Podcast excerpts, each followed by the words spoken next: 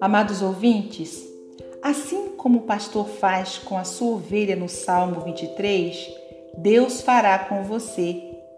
Hoje, Deus te levará a pastos verdes e a águas tranquilas, aonde você poderá se alimentar, saciar a tua sede.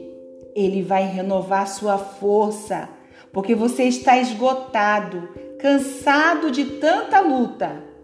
Você está enfrentando a morte todo dia, lutando contra ela. Mas não temas, o Senhor está contigo. Ainda que você venha andar pelo vale da sombra da morte, Ele estará te dando livramento. O Senhor vai te receber hoje como seu convidado de honra.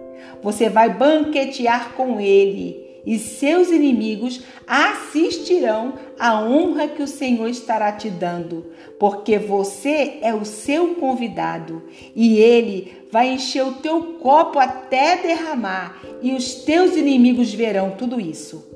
A bondade e o amor do Senhor estará com você enquanto você viver, e você habitará com o Senhor todos os dias da sua vida.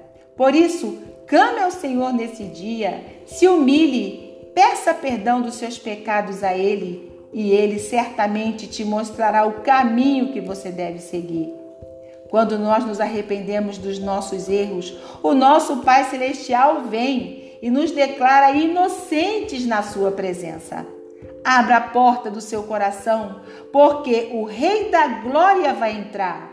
Ele vai te dar hoje grande livramento a ti e aos teus e te dará proteção por onde quer que andares.